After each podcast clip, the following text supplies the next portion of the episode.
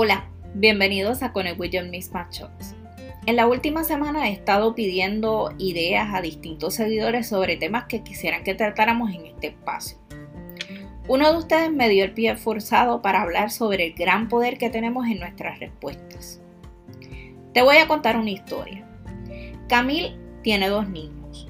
Tiene muchísimas responsabilidades como madre, esposa y ejecutiva de una empresa.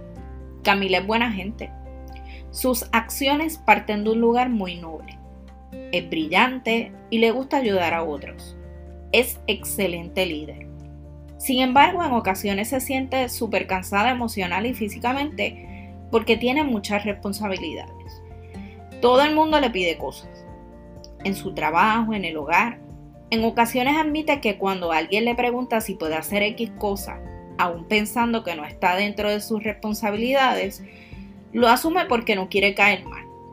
Le da pena decirle que no a alguien a quien estima o simplemente sabe que si ella no lo hace va a invertir más tiempo corrigiéndolo cuando el otro lo termine.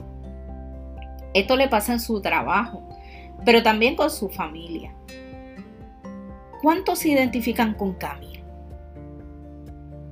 Tengo que admitir que he sido una Camille de la vida. Me sobrecargó con responsabilidades que no son mías por ayudar a otros o simplemente por no pasar el trabajo de tener que corregir lo que el otro hace. Yo misma me sobrecargo con trabajo más allá de lo que puedo manejar y termino drenada. Muchas veces he querido evitar el conflicto diciendo sí, cuando lo que en realidad quiero decir es no desde el principio. Porque no puedo, porque no quiero, porque realmente no me toca, porque, hello, está bueno ya.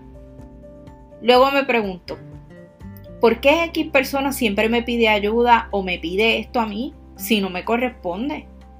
Y empiezo a pensar, ¿será que fulano o fulana no tiene insight o introspección para darse cuenta que es ridículo que me vuelva a pedir esto a mí? ¿Sabes por qué vuelve donde mí o donde Camil o donde ti? Porque al final del día yo, Camil y tú terminamos cediendo y haciéndolo porque tal vez por ahorrar tiempo no me he sentado a enseñarle cómo se supone que se haga correctamente. Porque tal vez estoy evitando una conversación difícil donde le digo que no y las razones. Poco a poco con el paso de los años he ido mejorando en mis días de ser cambio. Pero reconozco que me falta aún mucho por trabajar.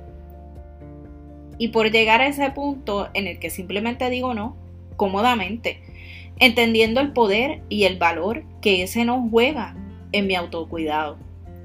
No se trata de ser rudo, no se trata de no querer ayudar a los demás, se trata de cuidarte, de entender que las veces en que dices sí a todo, no necesariamente estás ayudando al otro. Y peor aún, como decía mi abuela, caridad contra caridad no es caridad, hermano.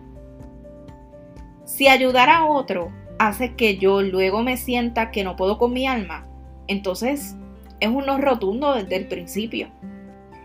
Tus respuestas juegan un papel importante en el autocuidado y en tu amor propio. Comunicarlas oportunamente no solo ayuda a los demás a aprender a ser independientes, sino que son una forma de conectar. Recuerda seguirnos en las redes sociales bajo Conegüello Misma. Visita nuestro blog en www.conegüellomisma.com y suscríbete a nuestro newsletter. Nos vemos en la próxima. Las expresiones contenidas en Conegüello Misma Shots están basadas en la experiencia del autor y jamás representan un instrumento de terapia, consejo o ayuda psicológica.